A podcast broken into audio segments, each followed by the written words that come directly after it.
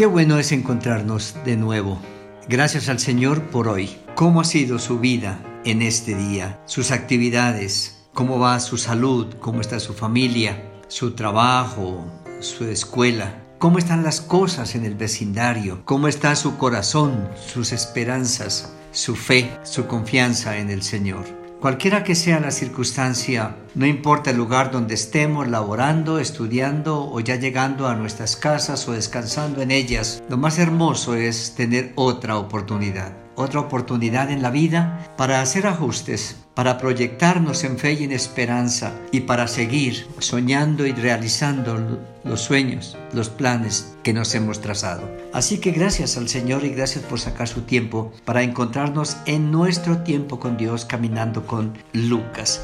En el Evangelio de Lucas, capítulo 5, versículo 17 al 26, es una porción que aparece también en los otros evangelios sinópticos y es ese momento en el que ya el Señor está siendo conocido en muchos lugares y sus obras y milagros la gente los está compartiendo porque ellos han sido beneficiados, han sido bendecidos a través de la presencia del segundo Adán, a través de la presencia de Dios hombre, del Hijo del Hombre. Eh, es el quehacer del reino, es la acción permanente de bendición del jubileo, haciendo nuevas todas las cosas, acercando el hombre a Dios y trayendo a Dios a acercarse con el hombre. Y ese evento es de un hombre paralítico, sin duda por mucho tiempo, por algún accidente o por nacimiento, y cuatro personas lo traen, pero la fe de cuatro. Y cuando miramos esto, podíamos mirar atrás y nos encontramos con un leproso limpiado, con un endemoniado liberado y con muchos otros que fueron sanados en la casa de Pedro cuando la suegra de Pedro es sanada y ella sale para invitar a muchos que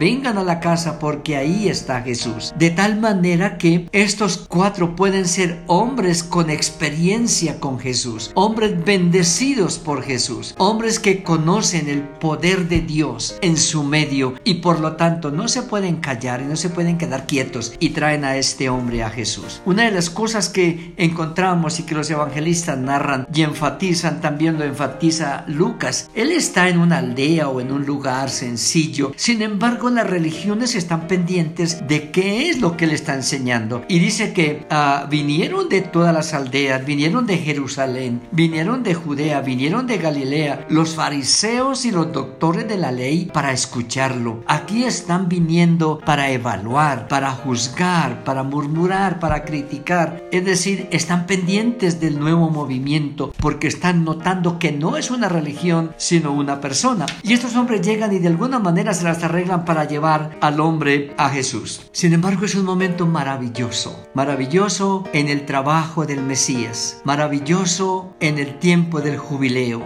Maravilloso, maravilloso en el nuevo Génesis. Dice que Jesús al ver la fe de ellos le dijo al paralítico, tus pecados te son perdonados. Es bien interesante. Los pecados no se le notan a este hombre, se le nota es una ah, enfermedad, una parálisis, es un hombre impedido. Y lo que más se le ve es el impedimento físico, no puede moverse, está paralítico, así que tiene que ser traído por cuatro. Pero él nota que ahí están los escribas, los fariseos, los doctores de la ley. Y para las religiones del momento, para los doctores de la ley, para los saduceos, para los escribas, para los fariseos y aún para el pueblo, porque el pueblo había sido enseñado así por sus líderes, de que si uno caía en desgracia era porque estaba en pecado. Si yo llevaba sobre mi cuerpo una enfermedad, era porque había pecado yo o mis padres. La lepra, la ceguera, la parálisis, el endemoniamiento, cualquier circunstancia adversa para los religiosos, para la religión y para muchas personas era sinónimo de pecaminosidad. Usted está así porque ha pecado. Por lo tanto, era fácil, era fácil entonces decir, este hombre, señores de la ley, doctores, este hombre es un pecador de siete suelas. Si podemos usar este término, porque mírelo cómo está acabado, agobiado, agotado. Y por eso comienza a decir, tus pecados te son perdonados. Inmediatamente ellos dicen, el único que perdona pecados es Dios. Y es una declaración que revoluciona todo, es una, una declaración que nos hace entender que Jesús es Dios. Sin ellos proponérselo, están diciendo, el que perdona pecados es Dios. Entonces vamos a ver si es Dios de alguna manera. ¿Quién puede perdonar pecados sino solo Dios? Y Jesús conoce el pensamiento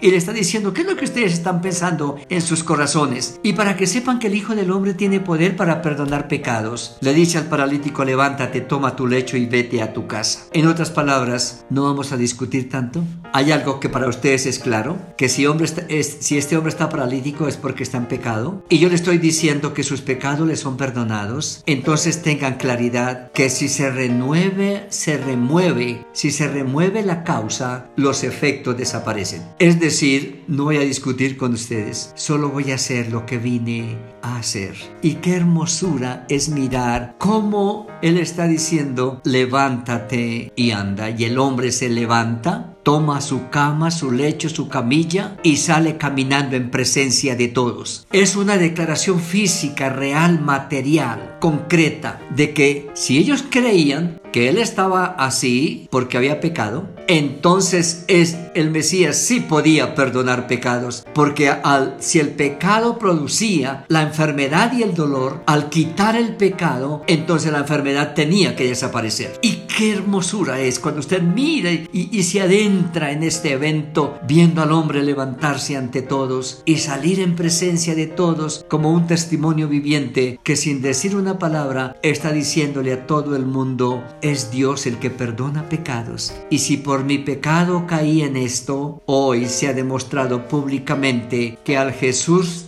remover mi pecado, perdonar mi pecado, redimir mi pecado, las consecuencias de mi pecado entonces han desaparecido. Es una prueba que no se puede negar. Por eso la mayoría de la gente cierra con el versículo 26 y todos sobrecogidos de asombro glorificaban a Dios y llenos de temor decían, hoy hemos visto maravillas. Es lo que el Mesías está haciendo. Es lo que comienza a demostrar que Dios está aquí como el Dios creador, restaurador, sanador, el que tiene poder para hacer nuevas todas las cosas. Nosotros sabemos, como Jesús dijo, no es que éste pecó o sus padres, sino para que las obras de Dios se manifiesten. No importa nuestra condición, en esa condición podemos acercarnos al Señor para que las obras de Dios se hagan en nosotros, se muestren en nosotros y nos den un nuevo estilo de vida, una nueva bendición para nuestra familia, una nueva bendición para la sociedad, porque aquí está el Mesías, el segundo Adán, el Hijo de Dios, Dios con nosotros, para hacer nuevas todas las cosas.